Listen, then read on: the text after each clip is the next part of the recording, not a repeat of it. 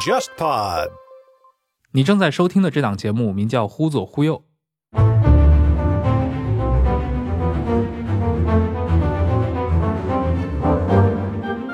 这是一档兴趣广泛的文化沙龙类播客节目，试图为中文播客提供基于经验视角的话题和内容。欢迎你在微信或微博上搜索“忽左忽右”，你会看到一个名为“忽左忽右 Left Right” 的公众号。我会在每一期节目上线后，在公号上发布关于这期节目的延伸阅读材料，并与听众互动，期待你的参与。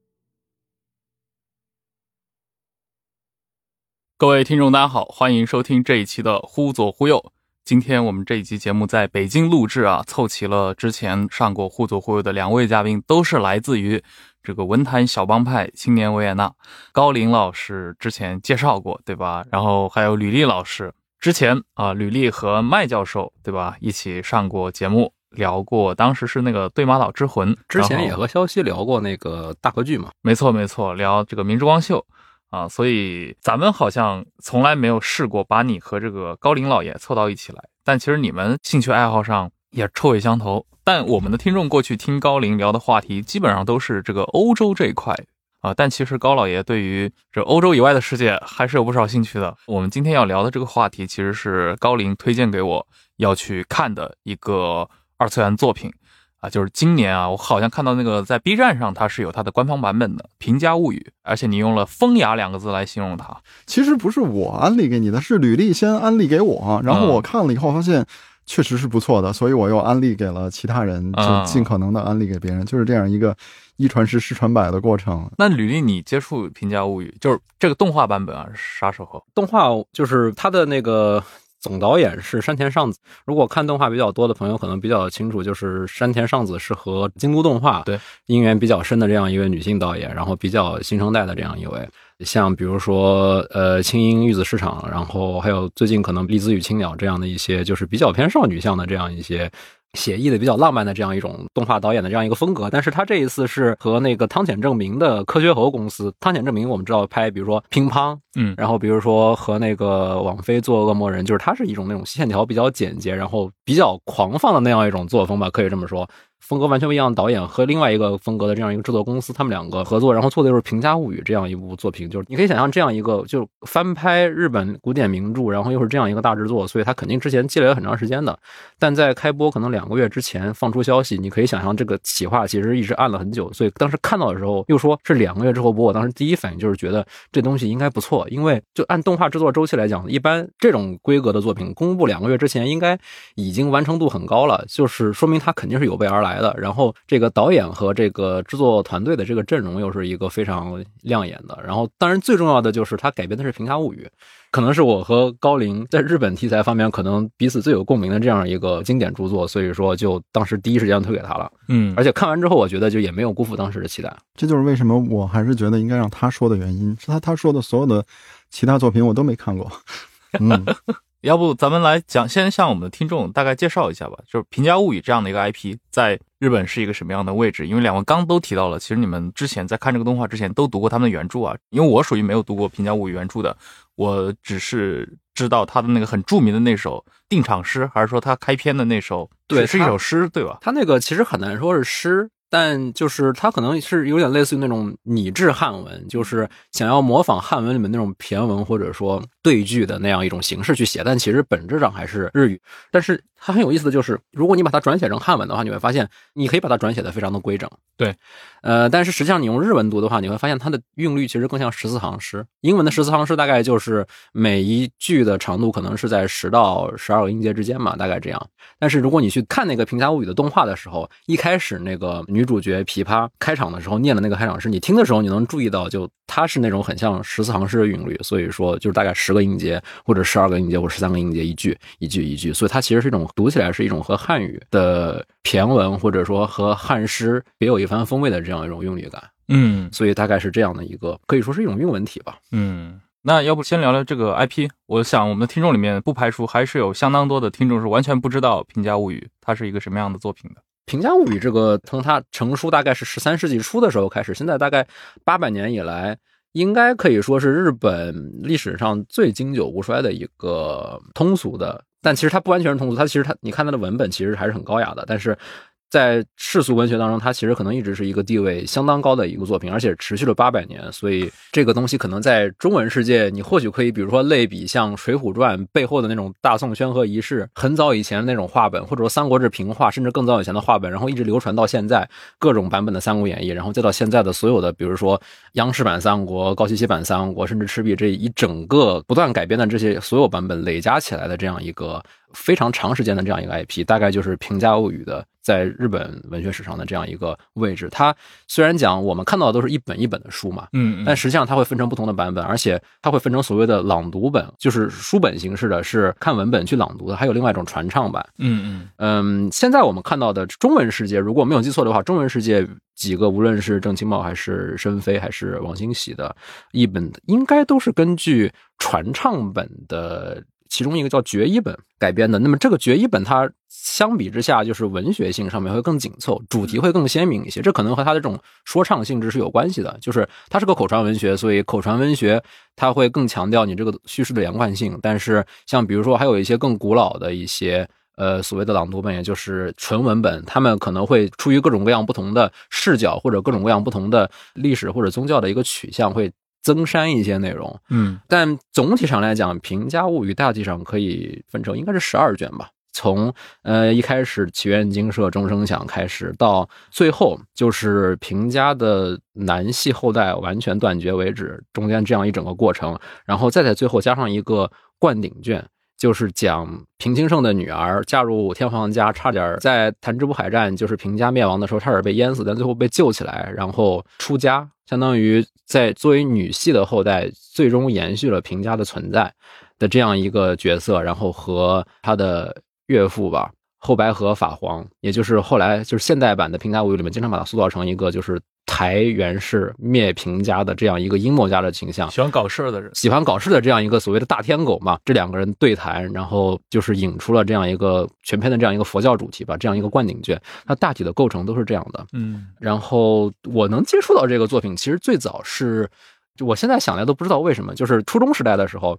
我当时会，比如说初中时代会有很多那种必读经典文学嘛，像比如说高尔基和托尔斯泰之类的。其实我应该都读过，但我唯独对《评价物语》印象非常深刻。甚至暑期作业让我们去读一本名著，然后写一个读书笔记的时候，我当时写的就是《评价物语》。评价物语，对。然后当时还被，也不是说崇洋媚外什么，就是说不要写这么奇怪的书，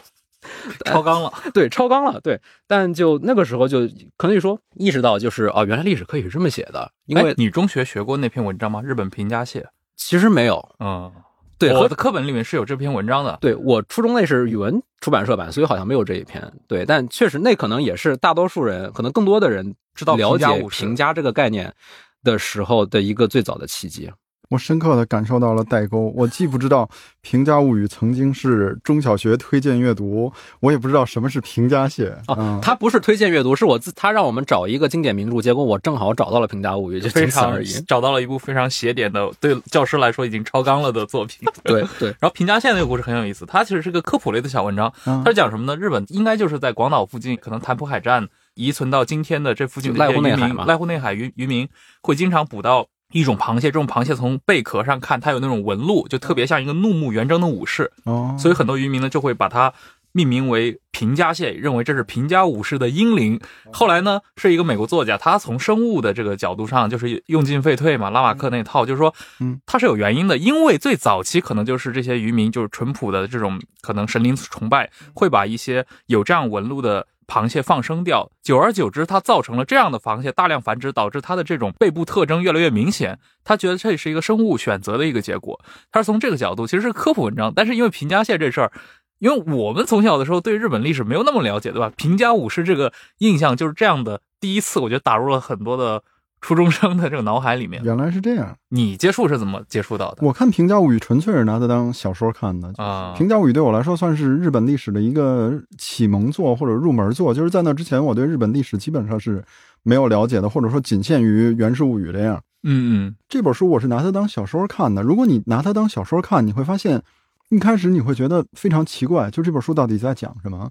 至少前面的结构是不正常的。就如果你以文学的角度去看，一开始你对所有的事情都不了解，你不知道平家是什么，你也不知道当时的天皇是怎么回事，不知道怨就是所谓后白河这是什么鬼，或者说跟殿下争道这又怎么样了？但是突然间你就会发现。出现了很多错综复杂的线索，比如说陆谷的阴谋啊，比如说针对平家的这种阴谋，然后你就会发现，这好像是一个政治斗争的一个权谋的小说。然后你看着看着就会发现，这本来应该是一个政治斗争、宫廷斗争或者说权谋的小说，突然又变成一个非常个人的东西，就是这些参与露骨阴谋的人被流放到了鬼界岛，在这个鬼界岛上，他们是如何的痛苦，如何的以泪洗面，如何的做这个足塔婆，把它飘向大陆，让大家明白我虽然在萨摩湾，但我还活着。就这种非常个人的这么一个过程，就有点《鲁滨逊漂流记》的意思了，就是绝望版的《鲁滨逊漂流记》。然后你就会发现，这到底要给我讲什么呢？然后你就会发现。后面为了中宫安产，这算是剧透吗？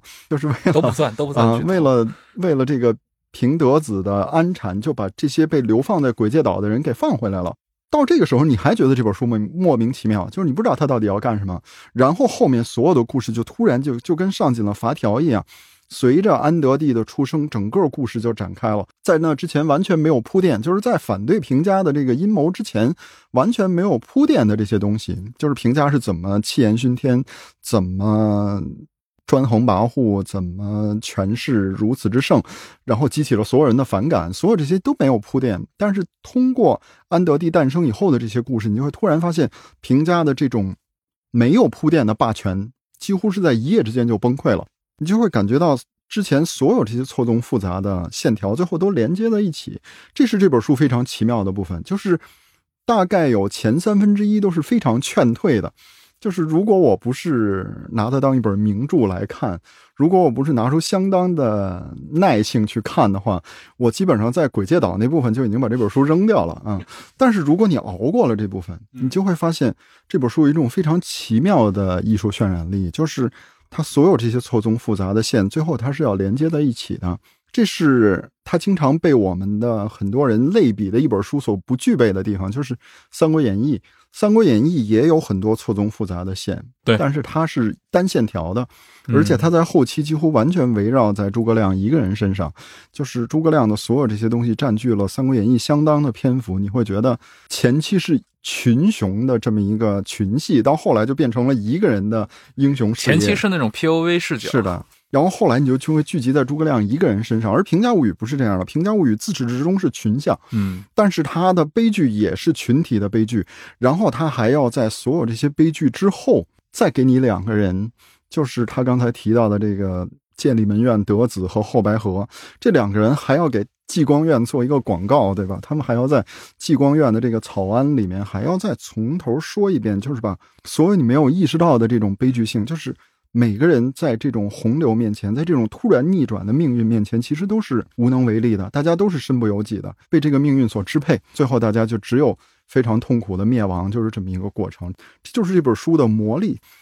它的结构甚至是故意的不正常，后面我们可以谈谈。但是它最后却取得了一个非常神奇的艺术效果，这就是这本书当时给我留下的深刻的印象。其次就是这本书的注释实在太良心了，就是因为这本书有太多的那个时代的痕迹，比如说对一个人的尊称、一个人的官职，而且还有比如说山门叠状平家联署，每个人的签名。每个人的名字、姓名还有官职怎么写？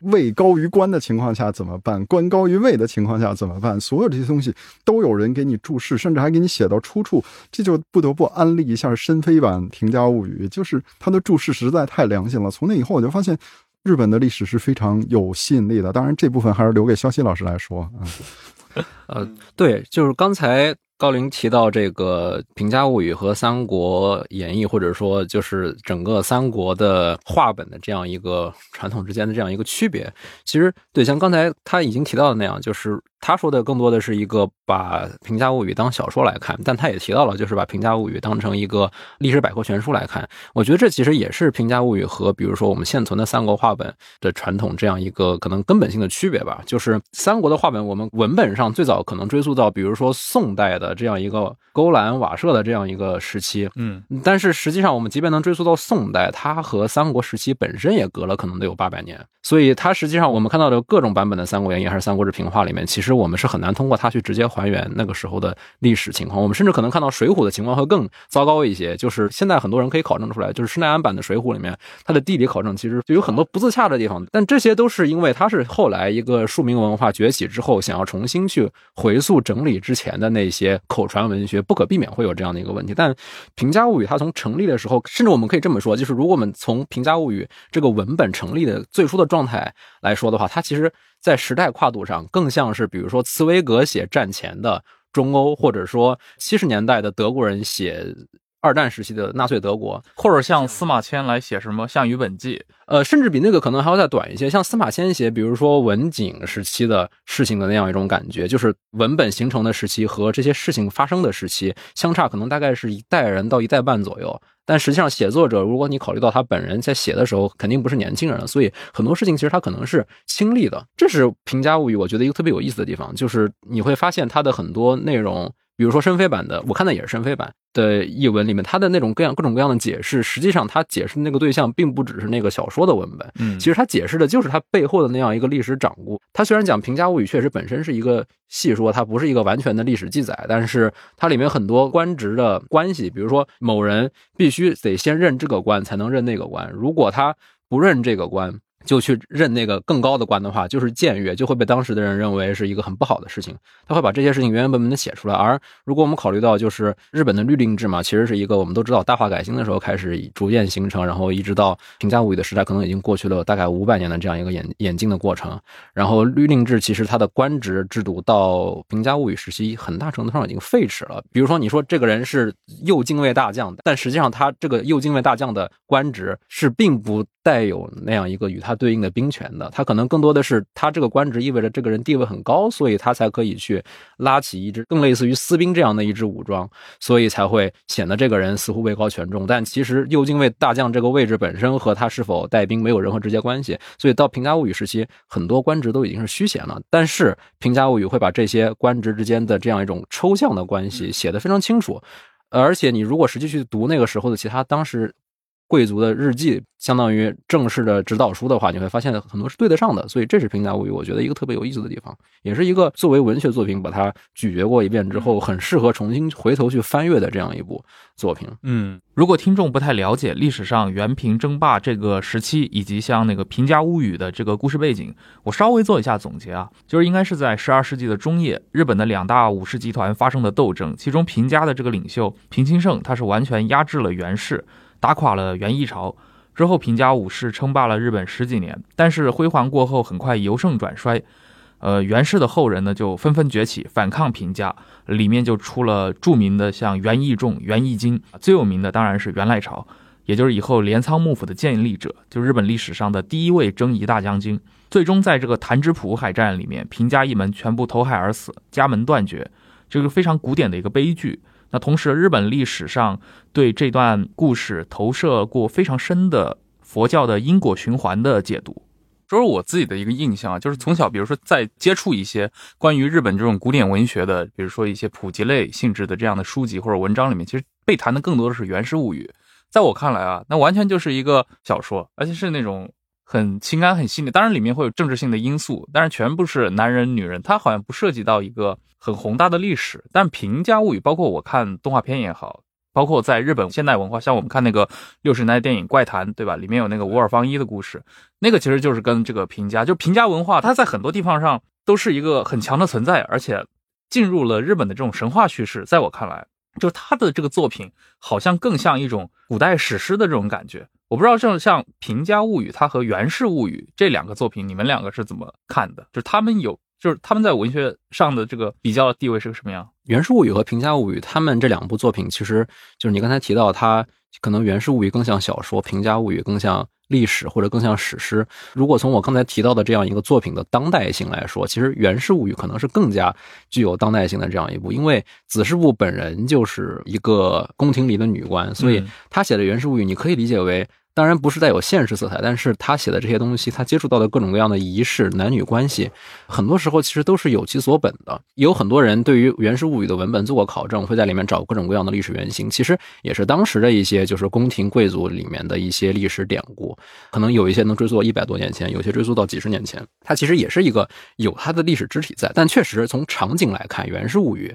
可能正是因为子师部本人是一个宫廷女官，所以她的整个文学世界还是。植根于他的现实生活的，所以他的写出的《源氏物语》的这样一个文学空间，你看它大部分局限在宫闱，或者说光源是男主角本人的宅邸，或者说他情人的住处这些地方。就像比如说十九世纪的某些巴黎作家写的事情，好像从来不出巴黎，外省简直就像地狱或者沼泽一样这种感觉。而《源氏物语》可能比这更极端一些，一切在平安京以外的，或者说在平安京的这些主角的生活范围以外的。平民的生活，还有京外的外地人的生活，全部都是不存在的。那么这种情况，可能是我们觉得《源氏物语》是一个看上去似乎格局比较精致或者比较娇小的这样一个作品的这样一个原因。《平家物语》相比之下，我之前提到，他会把公卿，也就是宫廷贵族的这种官职制度，即便已经名存实亡了，还是可以梳理得很清楚，说明作者或者说其中的部分作者。一定是对这个贵族社会的逻辑有很深的把握的，但是另外一方面，你也可以看到，尤其是在《平家物语》的后半段，就是源氏开始起兵、开始讨伐平家的这个时候，嗯，有大量的关于武士怎样战斗的描写，比如他会告诉你关东的武士是怎样生活的，他们是怎样生活在战斗中、战斗在生活中的这样一个描写。还有比如说在伊之谷，就是源义经奇袭平家的大本营伊之谷的时候，里面讲到了一个版关东的武士熊谷之时会特地。提醒他的儿子在冲阵之前要把自己头盔，头就是日式大铠的头盔，后面他是在头顶上这个护住头顶这一大块之外，后面还是会有那种那种扎甲做一个护脖的。这个东西可能平时是立起来的，就是它后脖颈可能会有一点缝隙。然后他这个《平家物语》里面还会特别专门提到，就是这个熊谷之是这样一个乡下武士，提醒他的儿子说：“你我们要打仗了，你得把这个放下来。”看到这个的时候，你就马上能够意识到，这绝对不是一个蹲在贵族社会里，然后想象这种武士传说，或者说单纯只是听别人转述这样一个武士生活的文人就可以凭空构思出来的这样一个桥段。但这样的桥段其实很丰富。但我有个问题，为什么在日本历史上对《源氏物语》的评价这么高，但是《平家物语》却哎，对，这就是我想问的。但我觉得其实这更多的是一个性别的问题，就是《源氏物语》和《平家物语》的文风是相差很大的。《平家物语》如果你实际去读的话，你会发现，其实不用实际去读，就看这个动画版的《平家物语》。我觉得它最好的一点就是它还原了《平家物语》的文本本身，就是你实际去读它的文本，你会发现有大量的借用骈文，就是汉文的这种形式去写的这样一种文体。那么这种文体，实际上在当时或者从平安时代以来的传统，就是为什么汉所谓汉字叫真名，假名叫假名。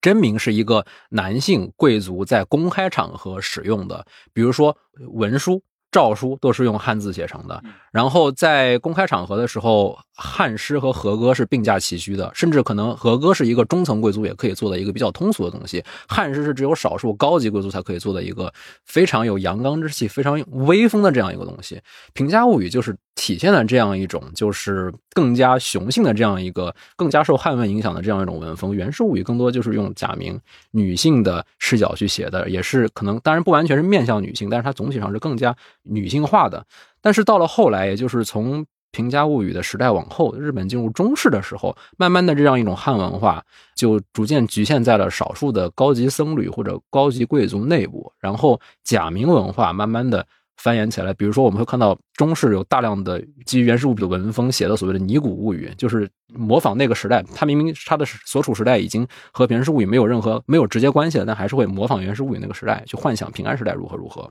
那么这样一种就是假名文学崛起之后，相对来说它会更活跃一些，它衍生出来的创作会更活跃一些。但《平家物语》其实它的地位也并不低，就是更多的是，比如说在战国时代，耶稣会把天主教传到日本的时候，他们当时想要去借助的第一批日本本土传教士，就是像琵琶这样。当然，《平家物语》的传唱者主要是男性，呃，像琵琶这样呃盲目的琵琶法师。嗯然后他们平时的工作是讲《平家物语》，可能一辈子就背这一整套《平家物语》，所以这种时候，《平家物语》更像是一个被背下来、被朗诵、被传唱的东西，《源氏物语》是一个衍生了很多同人是可以再创作的东西。是一个真正的作品。对，然后到了近代，开始出现所谓的国民文学之后，就这两种题材传播上的优势高下立判了。《源氏物语》是一个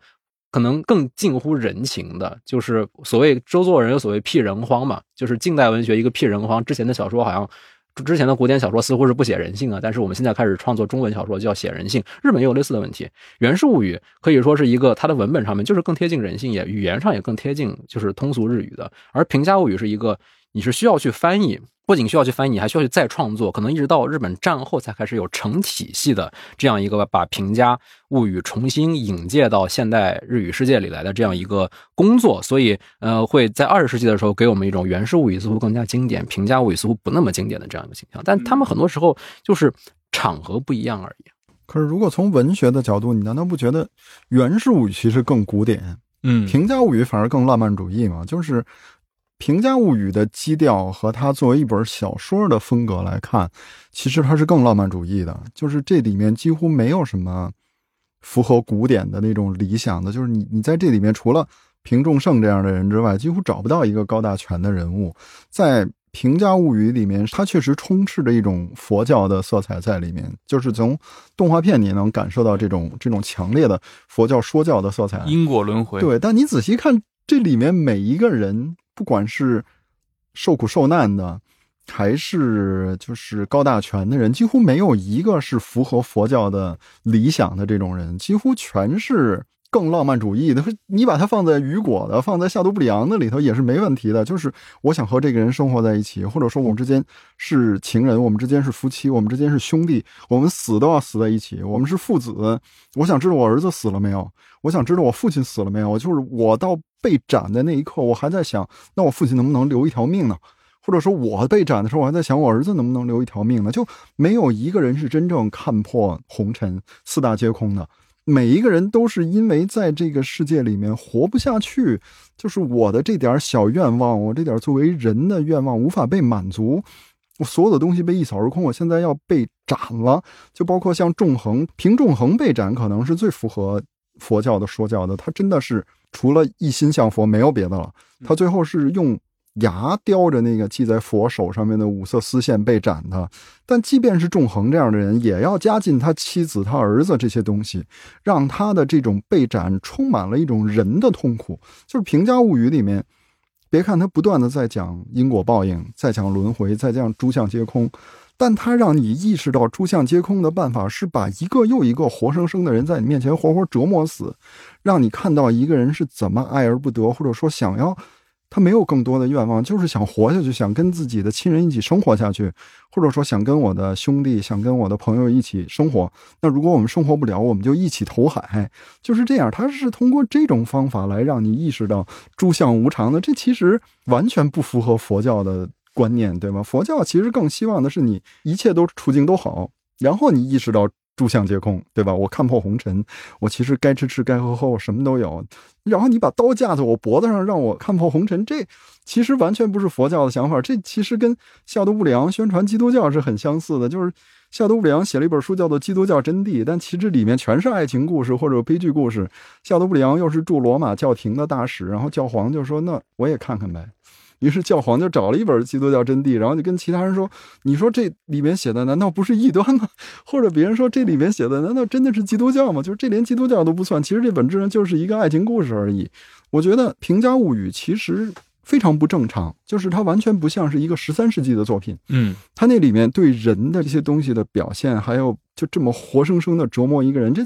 这在《源氏物语》里是找不到类似的东西的，对吧？你在《源氏物语》里面是不会看到这么多剧烈的、撕心裂肺的痛苦。《源氏物语》里面可能，比如说源氏这个情人，然后他的怨念在折磨另外一个情人，但就是你能看到是一个具体的人对人之间的折磨，就是你可以把它理解为一种就是超自然的争风吃醋。他这里有痛苦，但他还是一个在就是还是在人情之内的。但是阅读《平家物语》的时候，我觉得最有意思的一点就是他会在一场。战争当中，比如说平家要大败了，要死很多人的时候，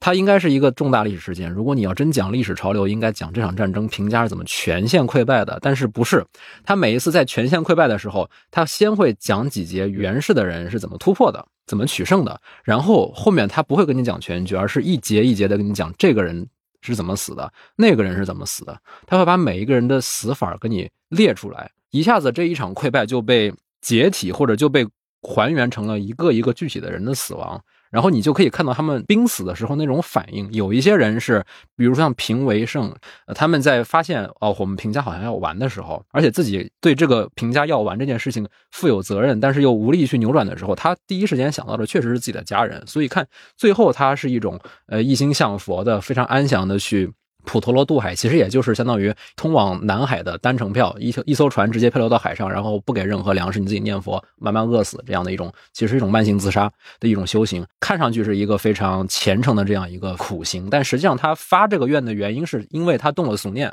他觉得比起平家这样一个我没有办法去扶持的东西，我与其再去徒劳的呃去想要去扶持他。甚至可能因此而受辱，因为毕竟他是败军之将嘛。呃，我更关心的还是我留在京都的我的妻子和我的儿女，所以他是通过这样一个俗念，他在临死之前发觉醒的是这样一个俗念，然后因为这个俗念才看破了红尘。我们也可以看到，比如说像武士这边有像比如说平敦盛，嗯，还有斋藤十胜这些，嗯，他们就是要求体面的意思。敦盛那个太浪漫了，即使在动画里面。就我之前也跟你讲过嘛，就是我在动画里面其实最喜欢那一张，就当然我从很早就开始期待这一幕是怎么被呈现出来，但是呈现那个效果确实非常好。它应该是在倒数第二集还是第三集？应该倒数第三集的末尾，对，也是那种，就是刚其实像吕丽提到了琵琶这样的一个人物，就剧透一下，他是这个动画版这个《平家物语》里面的算是主角啊，但是是一个白拍子，对吧？他算白拍子？呃，应该不算，他是就是那种琵琶法师，但琵琶法师其实是要分男女的，然后。《平家物语》在中式日本一般是由男性的琵琶法师传唱，然后女性会有另外一套就是文学体系。但是琵琶在这里面是一个表现出来是一个，我们知道她性别是女，但如果你看她的发型，就是那样一个发型，和她一开始杀死她父亲的那个秃童，就是穿红色衣服的那个平家的卫兵们、平家的小将们，发型是一样的。在那个时代，这样的一种就是中等长度的这样一种齐刘海的这样一种直发。其实是小孩未成年人的这样一个标志，嗯，也就是说，我们虽然知道她是女性，但是，呃，实际上在整个故事里面，琵琶你可以说是一个无性别的人，对，她就是一个小孩。而且一直到最后，他的身材就有点像《君特格拉斯》里面的那个男主角一样。当然，他是因为有病，或者说因为一些比较魔幻现实主义的原因。琵琶是因为剧情需要，所以或者说可能只是为了好画，或者为了识别这个角色，所以一直维持同样的身形。但他整个的剧情跨度其实跨越了很长时间，对，可能得十几二十年这样。对，但他永远都是那么一副。小孩的样子，对对，但他就是一个永远的这样一个小孩。其实这是一个非常，我觉得这是一个非常妙的一个设定，就是有点超现实。对，但其实这是很重要的一点，就是比如说我们要怎么在动画里面去体现平德子是一个什么样的人，平资胜是一个什么样的人。如果是小说或者拍一部大合剧的话，我们会拍他的生活的很多方面，我们会拍的很长。但是动画不一样，因为动画是一个你可以深入到那个人的。日常的最根本的形象上面，然后用一种比较夸张的方式，更快的调动，因为你本来就是一种视觉想象嘛，嗯，你可以更积极的去调动观众的想象力，然后你就可以看到他举手投足之间有一些好像平常不太见到的动作，你都觉得好像这个人的人格多了一个层面，嗯，比如说平德子，我们会发现他会在私下里，比如说会有抠脚这样的动作，对，会有很多手部和脚部的那种很放松的小动作，你有这些之后。其实就可以说是胜过千言万语的塑造出了平德子这样一个人，就是实际上不是历史上那样一个苦大仇深的人物。对，我们想传达的就是一个他也有过天真的一面，而且他整个过程可能在一开始只有十几岁，故事的最后的最后，他也只有二十九岁。嗯，所以其实他是一个年轻人的故事。平家物语很大程度上虽然它很沉重，它其实是一个年轻人的故事。我们看到的平家的大部分人在死的时候，可能没有超过三十五岁的。嗯，平宗盛这些就是。大佬级别的人物姑且不论，但是像比如说平仲盛的儿子们死的时候，可能都是二十出头这样。嗯，平敦盛死的时候更是只有十五岁。对，像他们的一些叔叔辈的，比如说平仲恒，其实二十七岁，他和平为胜相差不大。而那个就是动画里面长着六边形脸、络腮胡子的那个平之盛，其实死的时候三十四岁。对，他们是很年轻的。那么，对，哎，这三十四岁在那个时代啊，你想这个九九百年前、八百年前的时代，但其实，在那个时代没有，如果你不当祖辈，可能你也不算一个老人。嗯，大概是进入这样一个壮年，就是所以你就可以想象他在临死之前说：“我所应见之事都已见过。”如果这是一个五十四岁的人，你会觉得像是一个活够本的发言。但是一个三十四岁的人，你联想到他这个时候，他其实是一个壮年，你就可以想象，就是他真的是经历了很多东西，对才会在三十四岁的时候。真的走投无路的时候，说该见过的都见过了，然后去投海。当这么看的时候，就会发现动画版《平价物语》，我发现动画版《平价物语》对于这样的一种感觉，就是塑造的非常有意思，就是让我们意识到《平价物语》不是一个和我们有很远距离的这样一个古典的，甚至可能不完全是那种就是十九世纪意义上那种浪漫主义式的，就是所有人格好像都比正常人大一圈的那种作品，而是其实他们和我们是差不多的，和我们是同龄人，但是他们需要去经历这么多。我们的年龄放在《平价物语》的故事里面，其实都是这些主角们的父辈。呃，对，可以这么说了，其实已经是他们的父辈了，而且可能如果我们生在平家，我们的人生已经到头了。对，然后假设我们之前过着那小半辈子的生活，就是整个平家乃至整个京都的一个黄金时代，然后我们出生在这样一个好年头，死在这样一个坏年头，是怎样一种感觉？所以其实这个东西，其实我觉得是就是平家物语，在我们现在看来，就是这种。宗教意味以及他这种就是死亡的这个意象，反而很贴近我们，嗯，作为现代年轻人的这样一种感受的。就包括他前面提到的这个悲剧的东西，就是一之谷之后确实应该有一个群像，就是评价是怎么崩溃的。对，但是你从来没有看到一个评价的群像，你看到的全是一个一个的个体。但是后来到了谭普的时候，你看到的是一个群像，对他。所有的悲剧几乎是同时发生的，这个人怎么投海的，那个人怎么投海的，对吧？这些几乎是同时发生。你会发现，《评价物语》这部作品，你看起来它是。很松散的，但其实他每个安排都非常神奇。就是在一之谷的时候，他表现的是一个一个的个人，这跟雷马克那西线无战事里把两个人放在弹坑里其实是一样的。一个垂死的法国人和一个德国人在弹坑里面互相理解的这个过程，和一之谷之后每一个人被迫自己去面对自己的命运，其实是一样的。因为如果你把所有的悲剧都表现成群像，你就会削弱这种效果。你就会削弱这种悲剧性，有一种集体闯红灯的感觉。对你，只有当每一个人意识到自己的悲剧之后，你再把最后那个整体的表现出来，它才会有后来的这种戏剧性。这是评价物语一个非常奇妙的地方。嗯，对。其实刚也提到了敦盛嘛，在这个故事中也是在中期才出场，他也不算这个很核心的这样的一个。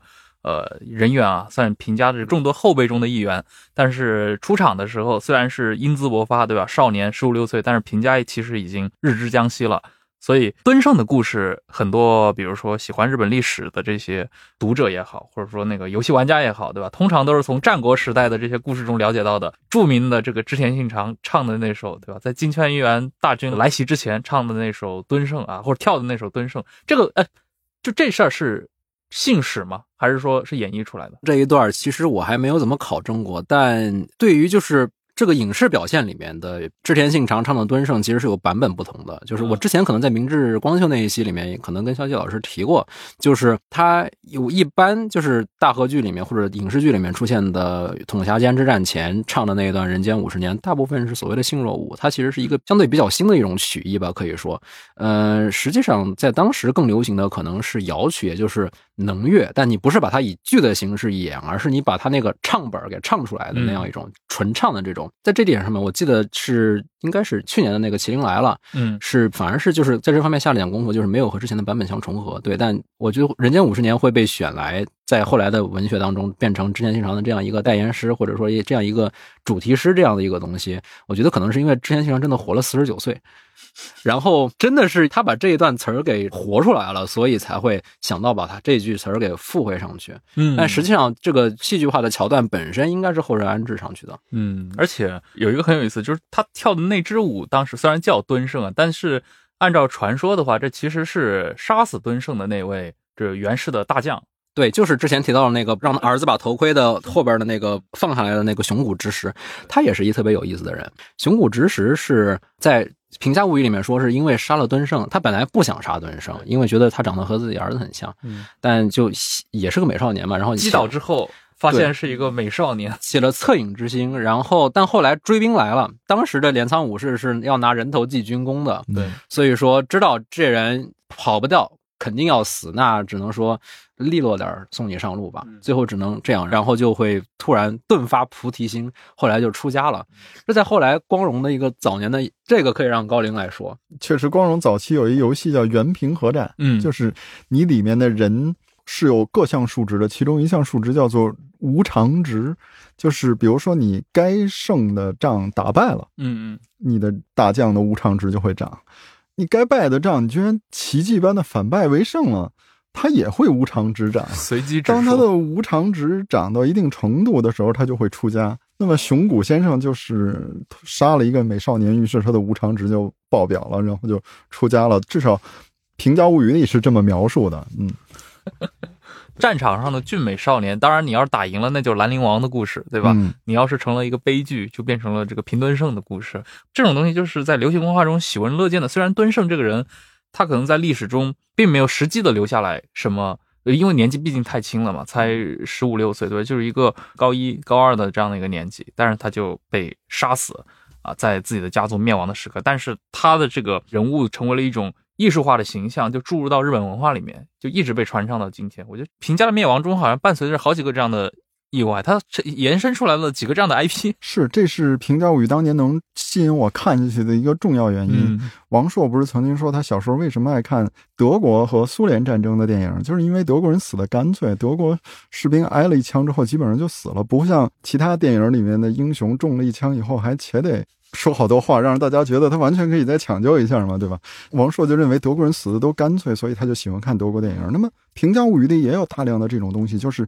他会花大量的笔墨表示当时某某人穿着什么样的盔甲，骑着什么样的马，拿着什么样的武器，但是这个人死的就特别干脆，这就是一个反差。就是你认为这么华丽的一个人，他一定是一个非常强大的武将，他上战场应该无往不胜这样，但实际上他上了战场，他是用一种最华丽的方法去赴死。嗯，他知道自己不可能大胜，但是他也要穿着祖传的盔甲，拿着祖传的宝刀上战场去完成他的使命。就是反正一切已经没有希望了。包括那个动画里面好像也展现过，包对，那个平为为胜上阵的时候一定要点一下那个口嘴红，嘴唇，对，一定要抹上白粉。对他，这其实就是盛装出阵。，对，因为在就是之前提到，像平敦盛为什么最后熊谷之时可怜他，还是要杀他？因为他这个头颅肯定是要被拿去领功的。嗯，在那个时期，头颅这个东西不仅是拿去领功，而且是要回去认明身份的。他是不是要斩下来之后是要被泡在什么蜡里面，还是呃，他是需要先洗一下，就是当然可能这个更多是战国时代的记载，就是洗完之后，可能随军的女眷是要负责给他们梳妆的，尤其是主将的首级，首先可以从盔甲和比如说有没有马，或者说装备如何这些上面看出来，然后其次就是你的首级如果是大将的话，你需要识别并且被陈列出来，要要去检视一番的。阵前要陈列在战胜者一方的主将面前，然后说啊，这人是被斩了，这人是被斩了，类类似于一种就是 KIA 确认这样的一种感觉。然后对，所以说会像平为胜这样的一种打扮，其实就类似于，如果你们要斩我头，就来斩我对，我的妆都给你画好了，给你们省事儿这样一种感觉。还有一个特别有意思的就是之前提到一个斋藤时尚，就是动画版里面一个胡子贼长，感觉能用山羊胡子戳死两个人的这样一个老年的关东的武士。嗯，他虽然是关东武士，但他一直是追随着平家物语，一直是追随平家的。那么后来有一个叫相当于元赖朝和元义经他们的一个堂兄弟叫木曾义重，但和他们有仇。木曾义重突然的崛起了，然后突然的非常意外的从山里面杀出来，然后打败了平家的大军。那么在这种必败之战里面，斋藤时胜我们看到的时候，他经常是一个失败主义者，他经常会说：“哎，关东的武者多么的强，他们整天就像活在马背上一样，吃喝拉撒都在马背上，你们这些西日本的人没办法和他们竞争。”但实际上，他在真正意识到就是我这次可能要死的时候，他是已经是个老人，他故意把自己的头发用铁粉染黑。而木曾义仲本人是一个什么情况呢？就是早年木曾义仲他的父亲是被元赖朝和元义经的父亲杀了的。嗯，斋藤时胜他也是源氏对吧？对都是源氏，但源氏和源氏之间为什么他叫木曾义重，不叫源一重？因为他后来相当于发家的地方在木曾，所以就会叫木曾义重。但其实正儿八经的叫法应该还是叫源义重还是叫源义重但我们习惯叫他木曾义重了。对，然后源一重其实有点类似于就是赵氏孤儿之后，他是类似于那个被托孤的，斋藤时胜类似于那个托孤的。因为他是相当于木曾义重的父亲手下一个少数残存的家臣，所以他把这个木曾义重抱出来之后送到外地去抚养。他实际上是类似于一个赵氏孤儿里面那个医生的那个角色，但是后来他因为在平家那边参与了讨伐木曾义中的战斗，然后又是个必败之战，所以相当于是跟自己的当年救下来的孤儿面对面作战。然后木曾义中那边的人是认识他的，但他故意把自己头发染黑，就是为了显得自己年轻。我年轻，你们就会觉得我还是个壮年的武士，你们就会愿意来跟我作战。不然我白头发上了阵，你们看我弱，你们都不愿意跟我单挑，那我就没面子了。嗯所以对当时的武士来说，就是在战前整理仪容，甚至梳妆打扮，有这样的一个意图在里面。而最后的那个《平价物语》里面记载，就是后来木曾义重在检阅手机的时候，发现这人不认识，但他的旁边一个亲信、一个发小说看着眼熟，让我去河里洗一下。结果把铁粉洗完之后，马上认出来，哇，居然就是自己的恩人。嗯这是我觉得《平家物语》里面也是特别动人的一个段落，不过可惜动画版里没有表现出来。是，哎，我记得那个大阪夏之阵的时候，就是跟真田幸村一起守大阪的那个木村重成，他是不是也是什么把自己打扮的漂漂亮亮的？他好像是头发里熏香吧？对，嗯彻夜熏香，就是日本武士挺在乎这一套啊。我还记得应该是战国时代，当然可能是传说了。那个尼子经久，他不是这个经略山阳道、山阴道，然后那个就是毛利元就，他还没当家督的时候，他原来那家督不是毛利元就他侄子嘛，嗯是一个九岁的小孩，就是尼子经久在打完仗之后要求这个小家督过去检阅首级，结果一看到一溜人头，这九岁小家伙直接被吓病了嘛，很快就去世掉了。这好像是毛利元就那游戏里说的。大河剧里恐怕也拍了，虽然我是拍了，应该对是对，所以，哎，其实你既然刚已经提到了这个《平家物语》里面最重要的两支势力就是源氏和这个平家嘛，嗯那其实涉及到这个，我们觉得确实，无论是动画也好，还是比如说你们两位都看过的原著也好，好像从来都没有讲清楚过这平家为什么会哗啦啦就败了。你比如说，我看动画的感觉就是平清盛在的时候，其实反对平家的势力，你像之前提过鹿谷阴谋也好，还包括后面的一些实际上的一些起事举兵，对吧？也是络绎不绝，但是每次都搞定。到了元赖朝出来的时候，突然就搞不定了。历史上是为什么？这可以说是一个非常大且复杂的问题。但其实简而言之的话，我觉得我们可以先回答一个比较简单的问题，就是评价到底是什么？我们现在会觉得评价和源氏好像是互相对偶、彼此对称的两股势力，但其实源氏内部哪怕关系再亲密，都是有可能。当然，比如说最典型的袁义经和袁范赖两个人，就是他们是替源赖朝实际打天下的。对，两位大将都是他的同父异母的弟弟，但最后都被源赖朝以各种各样的理由废黜或者直接干掉了嘛。那么还有像之前提到的袁义仲和袁赖朝、袁义经，他们其实本质上应该是堂兄弟的关系，但是他们父辈亲兄弟之间，当然不是亲兄弟，同父异母的兄弟之间彼此残杀，实际上是结了仇的。最后袁义仲在上京都之后，也是很快就被呃袁赖朝派兵灭掉了。嗯所以袁氏实际上。即便他们有比较密切的血缘关系，但其实他并不是一个有组织的一个宗族，甚至不是一个家族。嗯，所谓的袁氏，它更像是一个身份的标识。它彼此之间会有一些内部的关系，内部的一些恩怨情仇，但这个东西不是以一个宗族的形式发生的，不是说啊，因为源氏有一个老大出头，所以其他各分支大方出头，然后各小方也全部都出头的这样一个状态。嗯，平家相比之下是更致密的这样一个集团。平家其实本质上，我们可以说是以平清盛这个人为核心形成的一个大的家庭，或者说一个大的家族。它其实可以分成很多种，比如说平清盛本人的，我们会看到，比如说在动画版里面以及小说里面会提到，整个平家的良心平重盛其实是平清盛的前妻生的儿子。那么平石子，也就是最后抱着安德天皇，这应该也不算剧透，跳海的那位，实际上是平清盛的后妻。那么平家内部，实际上我们可以说以清盛为中心，他和前妻生的儿子平重盛以及平重盛一家，其实是其中的一股势力。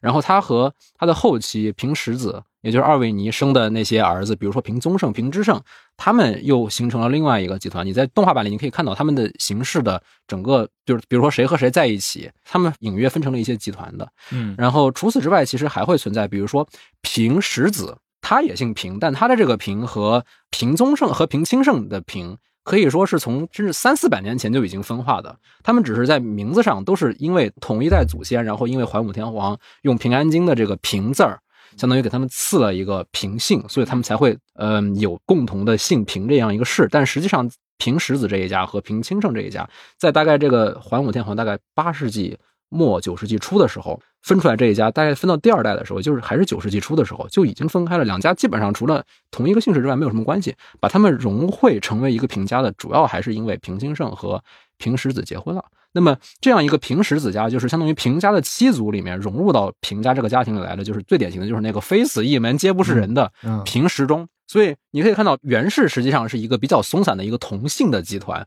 甚至可能很难说是一个集团，而是有很多的利益团体组成的这样一个更像是一个范畴。其实我觉得更准确的说，你可以把平家看成是一个形成期的源氏，就是源氏已经枝繁叶茂了，已经长期作为武家栋梁存在了，而平氏是一个代替源氏的这么一个短暂掌权的这么一个集团，临时被提拔起来，把它放在一个可以和源氏并驾齐驱，甚至凌驾在源氏之上的这么一个群体，其兴也，对吧？其王也，对吧？嗯，但但实际上到后来呈现出来的结果就是，袁氏实际上是更松散的，然后平家总体上来讲是更加紧密的这样一个集团，是不是在当时其实也存在一个平氏，只是说平家是这个平氏的最对，核心。但是这个东西其实相对来说就意义政治上的意义就不是很大，因为每一个氏都非常大。藤原氏，比如说你在平安京，你找藤原氏的人，可能都有小一万人都是藤原，所以说你想让这些人发动起来，让他们成为一个政治阵营，其实很难的，因为一定会分化。哎，到后来不是元赖朝基本把除了自己以外的这些元氏也杀了差不多了嘛？对，那他的这其实那个家其实也也可以叫元家，对吧？对，嗯，对，但很可惜，他那一家很快就灭亡了。对对，其实就你可以看到元赖朝整个崛起的过程。高林刚才说的是一个平家是一个代形成的一个元氏，但我们其实反过来也可以说袁氏是一个代形成的平家。嗯平清盛他是建立了一个平家的栋梁，我以我为中心，我把我的妻族，我把我的儿子们拢到了一起，然后我可以设置一个嫡子。当然，因为平仲盛早死，所以他没有设置成。嗯他我可以设置一个嫡子，然后让我的家臣们能够继续为我的嫡子效忠。嗯，然后这些家臣里面相当一部分是武士，这其实是幕府的一个雏形。元赖朝后来其实是因为自己家族不够枝繁叶茂，才没没能形成这一点。但确实，至少在他那三代之内，他其实这样一个幕府的体系，你可以说多多少少受到了平清盛和平仲盛的影响的。比如说镰仓幕府，我们会认为它是一个在镰仓设置的一个远离京都的这样一个武家政权嘛。对。但实际上，镰仓幕府有一个很重要的一个功能，所谓的京都大翻译。翻译就是翻，就是轮番的翻；译就是徭役的役。嗯镰仓幕府实际上在朝廷看来是一个有义务组织关东武士轮番到京都来维持治安的这样一个组织。嗯，那么这样一个机制最早是什么时候形成的呢？其实最早就是平重盛负责的，他当时不叫征夷大将军，但实际上就是这样一个把全国相当一大一部分的武士，让他们通过和平家结成这样一种主从关系，可以代代相传的这种主从关系。让他们来京都为朝廷的治安工作服务，比如说在比瑞山的和尚抬着神轿下来强诉的时候，需要有人守着宫门，然后那些人就是轮流上京来值班的这样一些武士。这个实际上是平家，呃，可以说是为日本历史留下来的一个遗产。嗯，然而，在二零一二年的大和剧里面，一开始平津盛大和剧里面一开始就讲平家灭亡了。元赖朝得到了消息之后，他身边的那些东国武士、关东武士都说：“哎，平家就是因为沾染了公家的习俗，背离了我们武士阶层，所以才灭亡。”但元赖朝马上把他们喝止，然后说：“不要这么说，没有平家哪有我们元氏？”其实想要论述大概就是这样一种，嗯、相对比较新的学说吧。就实际上武家政权的起源是来自于平家，而如果平家他没有和公家或者没有和公卿社会维持好这样一个长袖善舞的关系的话，幕府这个东西你是没有办法靠，比如所谓的武士推翻贵族的这样一套阶级斗争的这样一个想法去产生的。平家缔造了这些，或者说是第一个这个开启了这个潘多拉的魔盒。或者说潘多拉魔盒的盖子里边粘着的，或者说它盖子上面最上层嗯，飞出来的那个恶魔，嗯而实际开这个盒子的人，我怀疑更像是后白河法皇。嗯，哎，就这提到一个，就是前面也说到了那个木曾义重嘛，他其实是第一个呃打败了平氏，然后进入了京都的。他我他应该是当时也被受封过那个征东大将军，对这个跟后来的征夷大将军有什么区别吗？其实这个官职的名声，因为征东大将军和征夷大将军都是所谓的另外官，日本的律令制嘛，它是仿中国的隋唐制度，就是官制这个东西是有一套法律制度、一套成文的法律规定的。所谓的官位相当制，哪哪个官就对应哪个位阶，相当于哪个官一定要对应极品。如果有什么差别的话，就像刚才王云老爷说的，就是在评价物里都会说出来，如果你的官高于对应的位，你要有一套表示方式；你的位高于你的官，你也要有一套表示方式。所以它是很严格的这样一套东西。但是征东大将军和征夷大将军其实它本质上区别不是很大，他们都是另外官，他们只是为了服从于一个目的，就是建立一个将在外，君命有所不受的这样一个身份。嗯为了建构这样一个身份，你可以选择是征东，你也可以选择是征夷，本质上其实没有什么区别。它只主主要就是为了这样一个将军的名号。哎，我接触了不少这种元平争霸时代这种文艺作品啊，或者说后世的很多提到那个时代的一些文艺作品，我感觉好像元赖朝这个人物的形象一直不是特别的高啊。这是个普遍的行为吗？还是说只是我接触的那些作品是这样？因为他毕竟作为第一代的幕府将军，包括在我们看到的这个动画里面，袁赖朝一永远是那么一副，这怎么形容啊？真真这有有点真的吗？阴谋家怎么就赢了？我今天还跟吕丽说，《平家物语》的动画版其实是回到了《平家物语》原著的风格，就是进一步强化了它佛教说教的那一面。就是你会发现在这部动画里面，所有有强烈的执念的人，嗯，全都不得好死，对吧？就是 每个人的命运都很悲惨，唯一在最后一集里面还能扮演赢家角色的嗯两个人，后白河和袁赖朝，都是一副浑浑噩噩，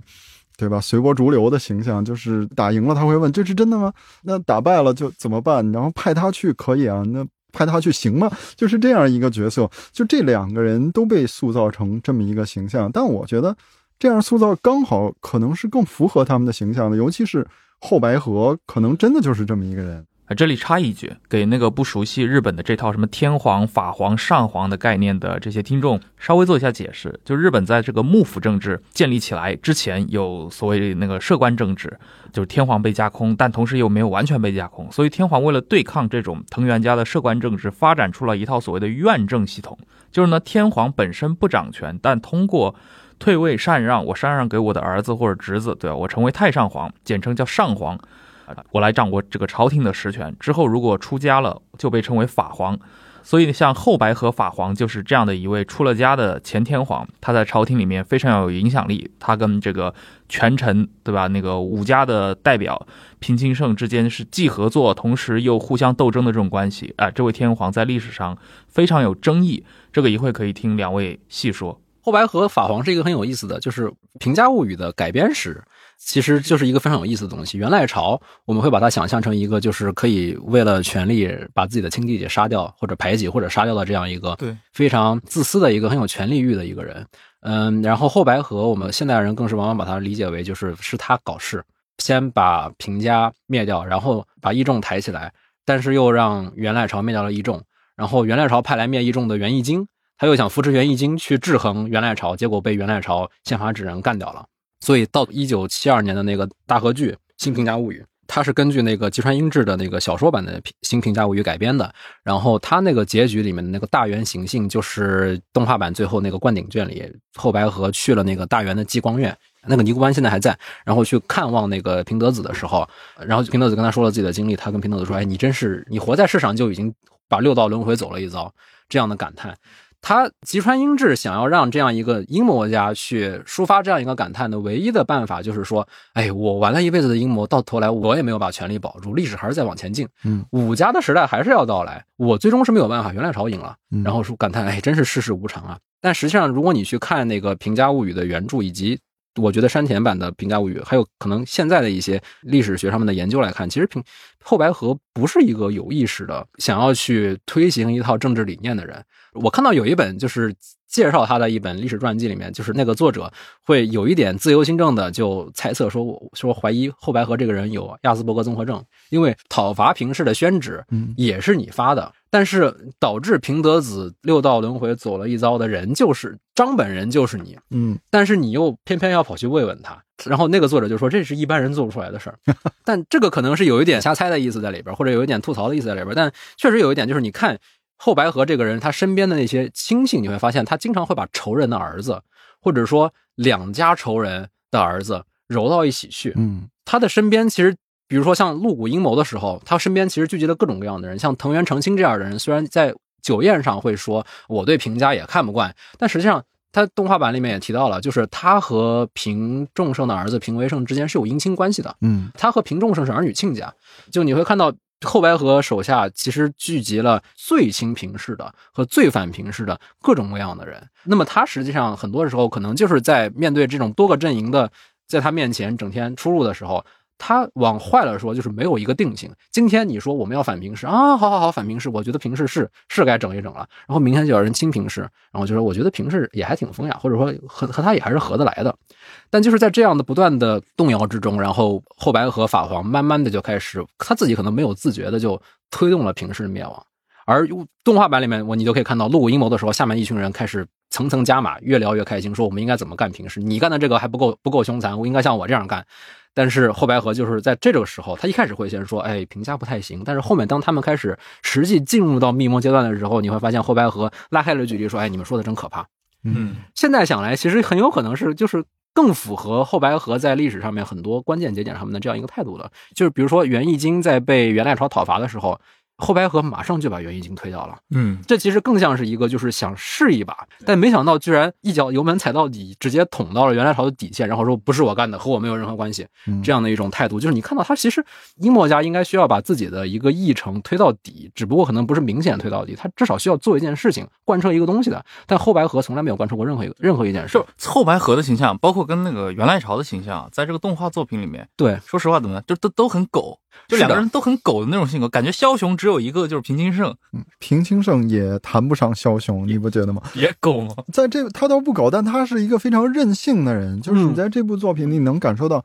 平清盛是一个非常任性的人。后白河也是一个非常任性的人，对，只不过任性的方式不太一样。平清盛的任性是更多的带有政治色彩的，就是我要造岩岛神社，我要造大轮田港。他像是那种阴谋家，就是你至少心里是有一个野心的，你你的一切都是为了那个野心服务。他有执念，所以他也，对吧？要下无间地狱的。对，他是执念最大的那个人嘛。而后白河是没有执念的，你会发现后白河是一个自己的儿子病了，他都能跟别人唱一起唱歌的人，或者别人的爸爸快病死了，然后他去见他儿子，还说哎我们一起唱歌吧。对啊，就是这也是平家物语的一个奇妙的地方，就是很可能就像吕迪说的，他是一个当事人，或者说为时不远的这么一些人写的东西。而且我觉得平家物语之所以有这些松散的和这些奇妙的戏剧性，就是因为它很可能是为时不远的这些人的回忆和类似的作品被人整体的编辑在一起之后的产物。它是一系列作品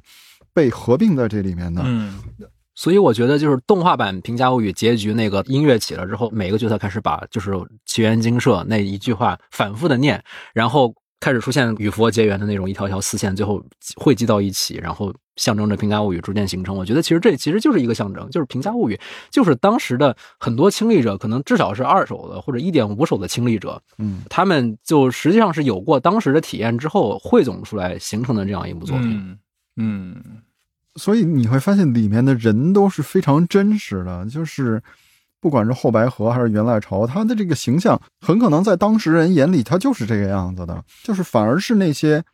殉难的人、那些悲惨的人，他们的形象更高大全一些，没错。更突出。这些在政治漩涡中心的这些大人物，往往就是他们表身上表达的就是那种欲念的成分特别重。对，他不像我们去看咱们国家很多那种古典小说里面，他还是愿意把这些帝王们塑造成那种不太有这种被欲念困扰的形象，在《平家物语》里，你找不出一个像刘备、曹操这样嗯开创了一个时或者像像关羽这样的对人人。像关羽这样高大全的人，其实还是勉强能找得到的，对吧？毕竟有一个完人似的平仲胜在，平仲盛，但是嗯你你找不出一个英雄，就是你你在《平家物语》里找不出一个真正的英雄，枭雄恐怕也很难。对，连枭雄也找不出来。对，我觉得可能文爵是最接近的，但这个人实在是过于的。对，我觉得他是一个不是至多而近妖，我觉得他就是一个故意把他写成一个像妖怪一样的这样一个人。嗯就是文觉这个人的形象也很不正常，就是就是以前不是有一个笑话说，就是父亲问儿子说你怎么会相信圣经呢？他儿子说这种东西你让人编是编不出来的呀，对吧？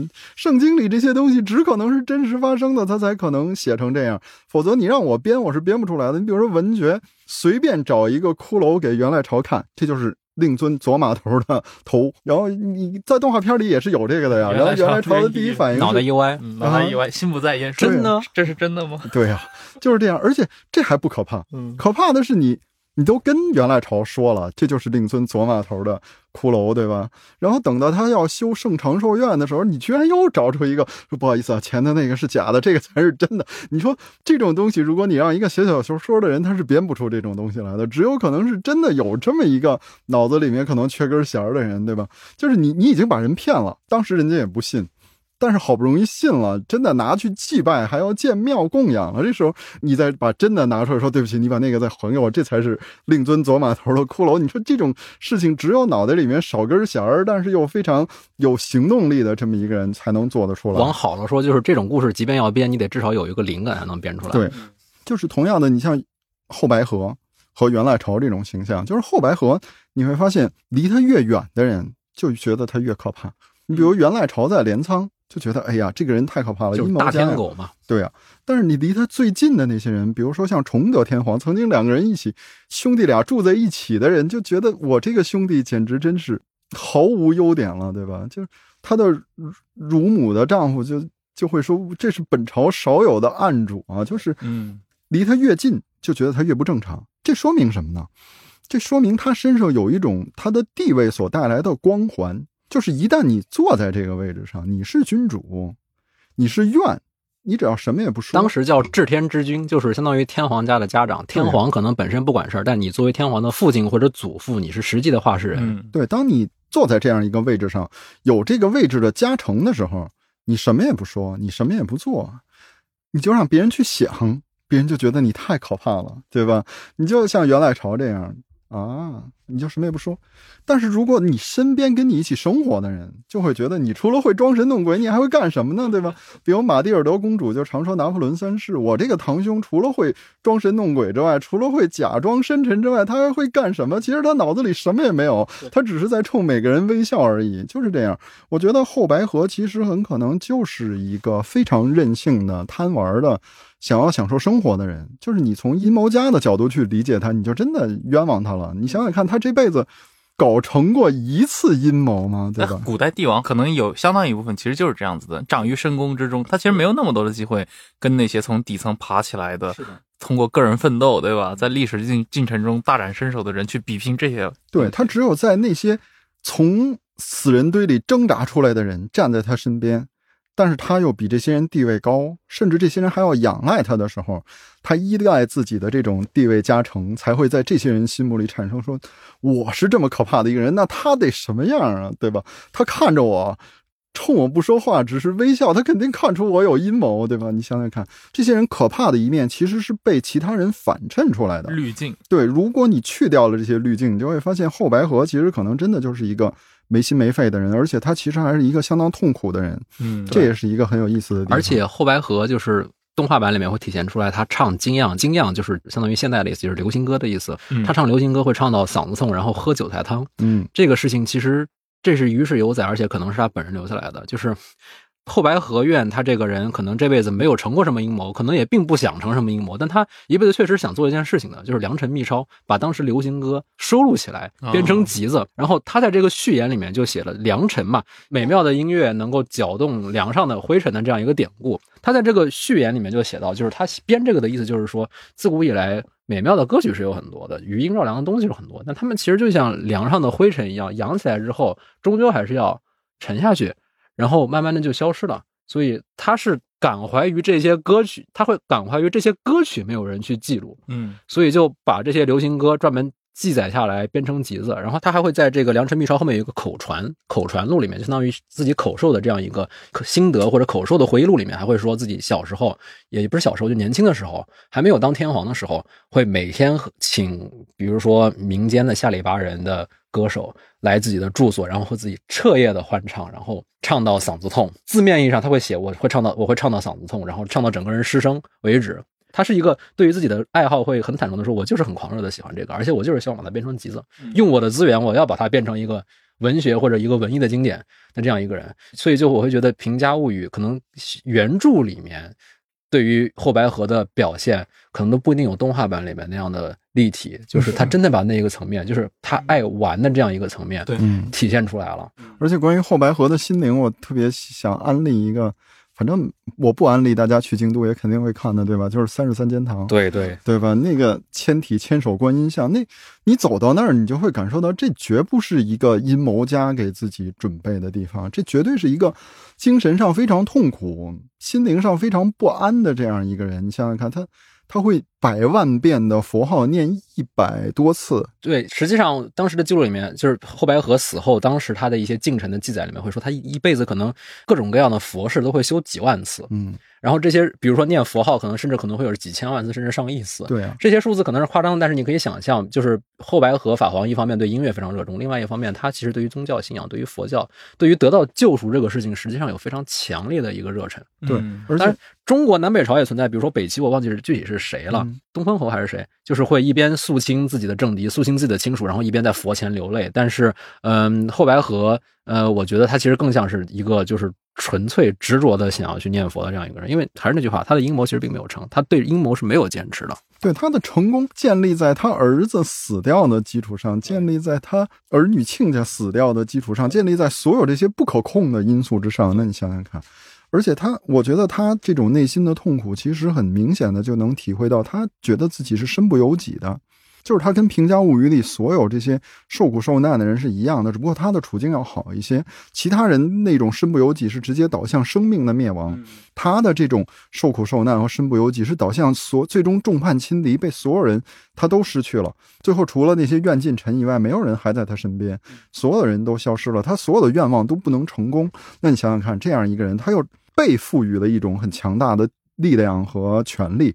那当他需要安慰自己的时候，他真的就需要一个像三十三间堂那样的地方。哎，那个动画里面反映后白河法皇他跟那个平仲盛的关系其实还挺好的，或者说至少动画里面会给人一种感觉，如果众圣不死，似乎平家的结局会很不一样。这个我不知道从真实的或者说动画以外呃这个作品以外的角度是怎么看的。首先就是之前提到，就是平众圣本人其实带有一些武家领袖的属性。嗯最早的，比如说京都大翻译，当然可能更多的是文献上最早的。我们不能说元赖朝是直接继承了平众圣的这样一个权限，但我们可以说，就是有一个人在坐镇京都，然后能够让地方上的武士大批大批的来京都定期执勤，维持治安，然后在僧侣强诉的时候负责堵路。这个工作很大程度上是平中盛来做的，他可能没有像袁来朝那样彻底，但确实他开了个头。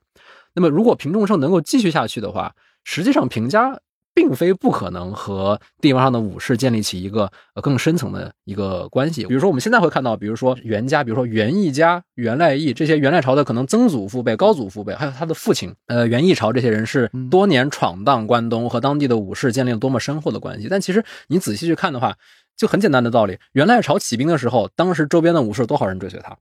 大概也就三百骑嘛。但平家派了一个叫大庭景清的人下去之后，马上就拉起三千骑的队伍。哎，但是三浦氏也有也有人没赶上而已啊，对吧？但三浦也只有那一家嘛。三浦后来是被武藏那边来的人来干掉了，所以实际上你可以看到，我们现在会认为袁氏在关东深耕多年，他们代表了武士阶层的最核心利益。这样一个想法本身其实是来镰仓幕府为了证明自己的这样一个呃河内袁氏天降血统的这样一个正当性来。呃，塑造出来的这样一个印象，实际上你放到当时来看的话，当时的武士其实他们当时更多的像是一种职业，他们不是那种封建领主，就是只要你保全我这块领地，我到死都为你干。实际上，它更多的是一个，比如我们现在最著名的武士这个词的英文词 samurai，嗯它是士嘛，侍从嘛。士的本意其实不是武士，或者就说就是一种骑士这样的一个，你是要负责骑马打仗的。士其实应该是六位嗯还是五位的，嗯他士其实是一个指代应该是相当于六品的，或者说六位的这样一个中低层的贵族。他们这这样一个人群，他们是为上面比如说公卿，可能二三品、二三位的这些人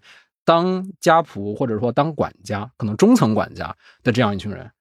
所以叫士嘛，侍从嘛。他们其实是贵族的侍从。这个士本身其实并没有文武之分，武士更多的是一种职业。比如说主人需要你动武的时候，而你正好能提供这个武力的时候，嗯这种关系如果维持比较稳定，你就叫武士。所以在那个时代，平家他真的背离了武士吗？其实没有，他只是借用了一个在当时最有效的，就是依然保依然有效的这样一个官僚的体制，说我们需要你上京，你就上京。嗯你会发现在原平和战的大部分时候，他的动员力其实还是不弱的，只是后来发现风潮不对。地方上的那些武士通过在京都的关系发现，哦，平家在京都其实不是一手遮天的。然后他们开始想，我们是不是应该再另找门路，然后才会想到去各家元氏的这样一个旗号，然后开始先各自为战，把平家打退，然后在内部肃清，可能同时也会内部肃清自己的门户，到最后形成了一个元赖朝一家独大的这样一个情况。嗯这个其实是一个历史的过程。那么平仲盛如果他能活下来的话，或者不说平仲盛，而是平家可以以某种形式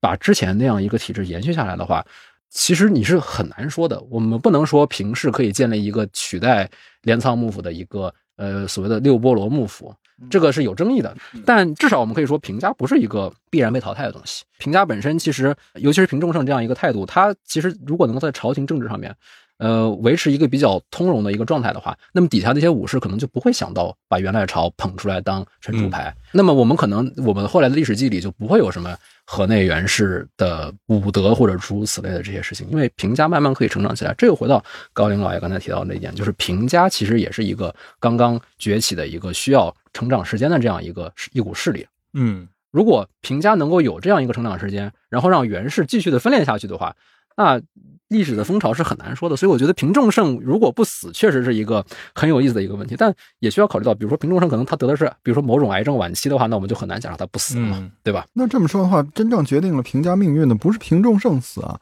而是高仓上皇死啊。高仓上皇死了以后，他的院政消失了，平家的执政的合法性就消失了呀。对，这也是一个很重要的一点。还有，我们要考虑另外一个，就是平家的构成。我们之前提到，就是前期生的平仲盛一家、小松家，和后期生的平石子生的，像平宗盛和平之盛这些人，他们其实代表的是两种不同的路线。你可以说，平宗盛和平之盛，他们更加忠于平清盛的那样一个比较有野心的路线吧。就是如果院政违背了我的意志的话，我宁可干掉院政，然后自己拥立安德天皇。安德天皇虽然没有亲政的能力，但是我们让他亲政，强行冷落后白河法皇的这样一个做法。但是就是还是那句话，这个做法本身，其实在地方武士看来，就是中央政局发生大问题的一个根源。所以，如果平仲盛在的一个要点在于政治路线上面，平家可能确实是会和天皇家有意识的去维持一个好关系的一个前提。当然，高仓上皇的死是让这一切变得没有条件了。嗯，所以我觉得它是一个很复杂的过程啊。是有很多不同的节点的，但还是那句话，就是这一切其实确实不是元赖朝或者后白河的一个个人操作的结果，大家都在顺应时代发展。对，然后时代的发展与否取决于某个人是否英年早逝。嗯，在评价和平家物语的故事里面，这一点可能尤其的明显。如果平中盛活着的话，就可以维持和后白河之间的关系；即使平中盛死了，那么只要高仓天皇还在，就可以用院政的方法维持中央的这种合法性。但是高仓天皇也死了。这样一来，就出现了王家的权力又回到了后白河手里。因为所谓治天之君，其实不是一个固定的身份，就是你要在天皇家的天皇，比如说天皇的父亲或者祖父当中。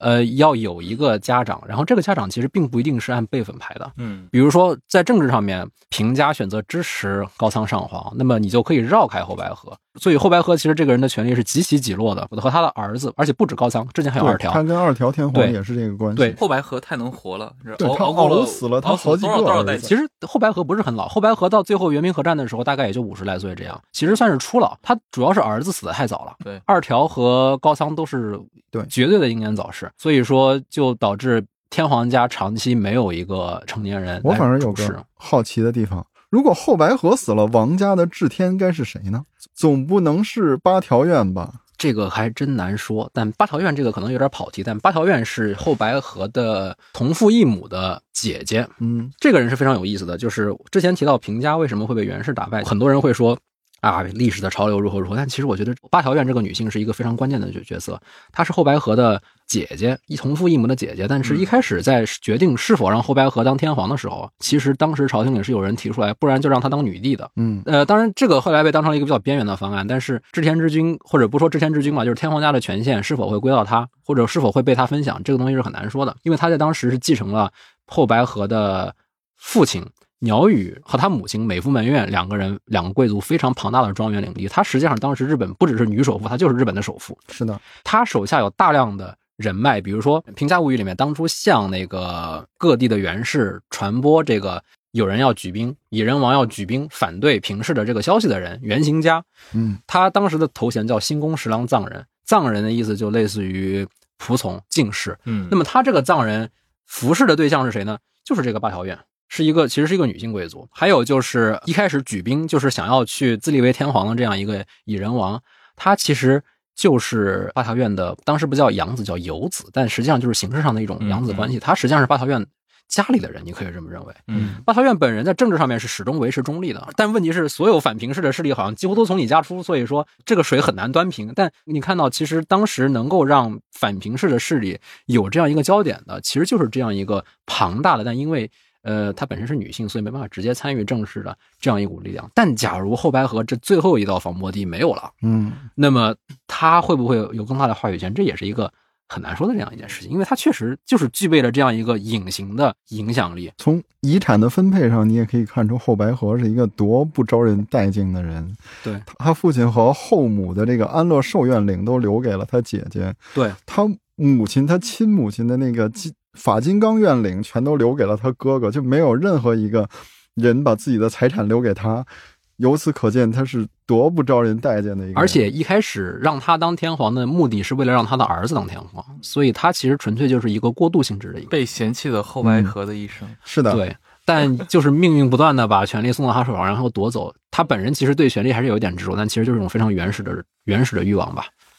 整个《平家物语》里面，当然我们知道最后悲剧的这个最高潮啊，当然是谭普之战嘛，嗯那个也是后来无数传唱的这个关于《平家物语》的故事中最浓墨重彩的一笔，以及很多人其实是我看那个弹幕上是把它跟七十多年以后发生在中国广东崖山海面上的这个宋少帝崖山之战相提并论，认为两者很很相似。就是你们对表现谭普之战的这一集，不是动画里面怎么看？我觉得这两个事件之间有一个，就是就是你想想看，宋朝这个在中国是改朝换代嘛，但是日本即便说进入了一个镰仓时代，但终究不是改朝换代的事件，所以两个不太能相比。呃，但实际上我我发现这两个事件之间确实有一个很有意思的事情，就是它都牵扯到一个就是正统君主的归属权的问题。嗯正统君主身份的归属问题，就是我们知道宋少帝之前，其实宋恭帝，也就是宋度宗和皇后生的嫡子，嗯，其实已经在临安投降了。对，所以对，所以就是严格来说，他是最后一个南宋的合法君主。对对，实际上宋少帝和他的应该是哥哥吧？哥哥对，实际上应该是呃皇妃所出，然后是后来才被拥立的。我们可以说，在就是崖山海战，如果你真的从比如说从蒙古的角度来看的话，似乎像是正统的宋朝已经结束了。但是呃宋朝的一些余脉依然在抵抗，他们嗯。是在镇压一支抵抗军，而不是在崖山去征服或者说去代替宋朝，因为他们会认为这个事情已经，这个事情在之前已经他认为从官方层面上，宋朝已经投降了。对对对，但实际上，我们如果看弹指谱的话，我们也会也会发现一个同样的问题，就是弹指谱的时候，日本也是有两位天皇的，嗯。一个是就是投海的安德天皇安德帝，另外一个是后白河在京都拥立的这样一个后鸟羽天皇。后鸟羽天皇在那个时候还是一个平家灭亡的时候还是一个小孩儿，嗯，但他后来成为了一个可能日本历史上最重要的人物之一，可能是日本天皇史上面相当重要的一位，因为他是在成九之乱一二二一年的成九之乱当中被镰仓幕府的北条义时打败，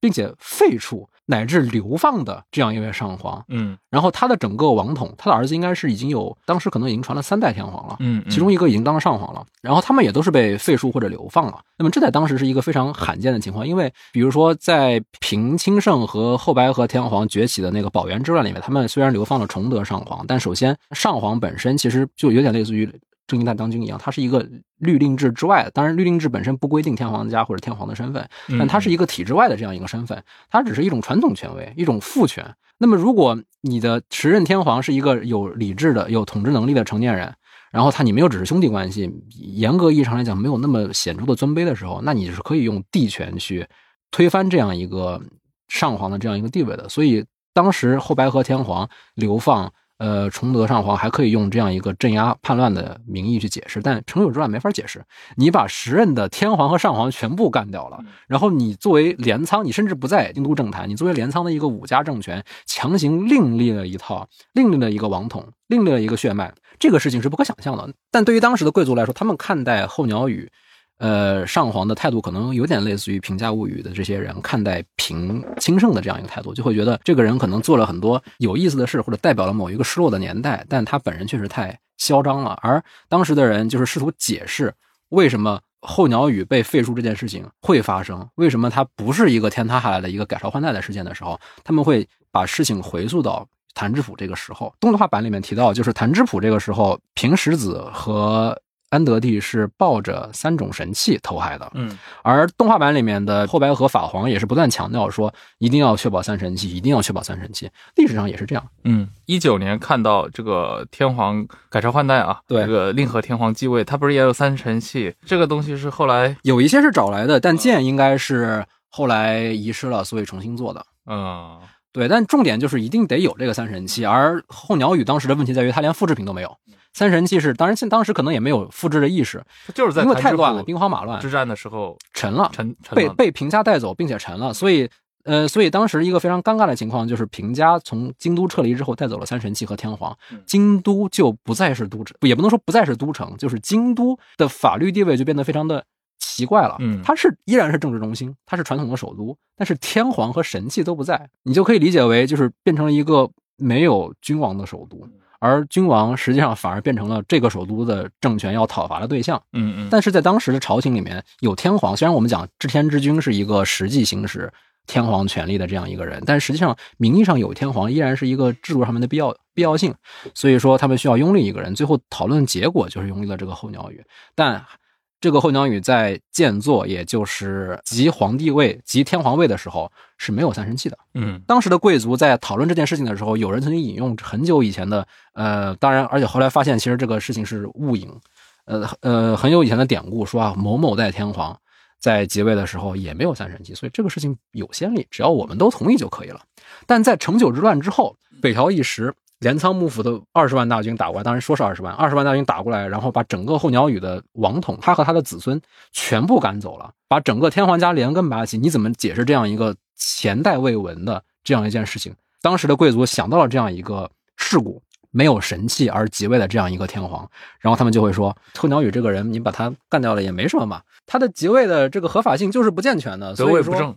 对，所以就是这种东西，你可以认为是一种求仁得仁。其实类似的就是，呃，谭志乌海战也好，崖山海战也好，实际上天子离开了他的政治中心之后，形成了两个相当于政权的顶点。那么怎么梳理这两个政权顶点的关系？你可以理解为变成了当时的中国和当时的日本需要面对的课题。只不过对于中国来说，或者对于大元朝来说，他们的这个比较好解决，因为首先他们是他们赢了，其次就是宋恭帝在血统上面至少是更加的高贵的，所以说他们可以比较轻易的说啊，我们把宋朝在打下临安的时候，你们宋朝已经投降了呀，嗯他可以这么说。但是反过来，在日本这边，实际的赢家或者说受益者，最后反而又在三十年后又被清算。所以后来的人又不得不再找回三十年前的典故，把它挖出来，说啊，候鸟羽这一家实际上祸根早就已经埋下了。《评价物语》里面甚至还提到，就是说候鸟羽当时曾经把那个文觉，就是特别妖的那个人，把他流放到了隐岐，也就是现在日本的隐岐岛。嗯当然是历史上不是隐岐，但小说里面把它写成了物语里面把它写成了隐岐。然后他在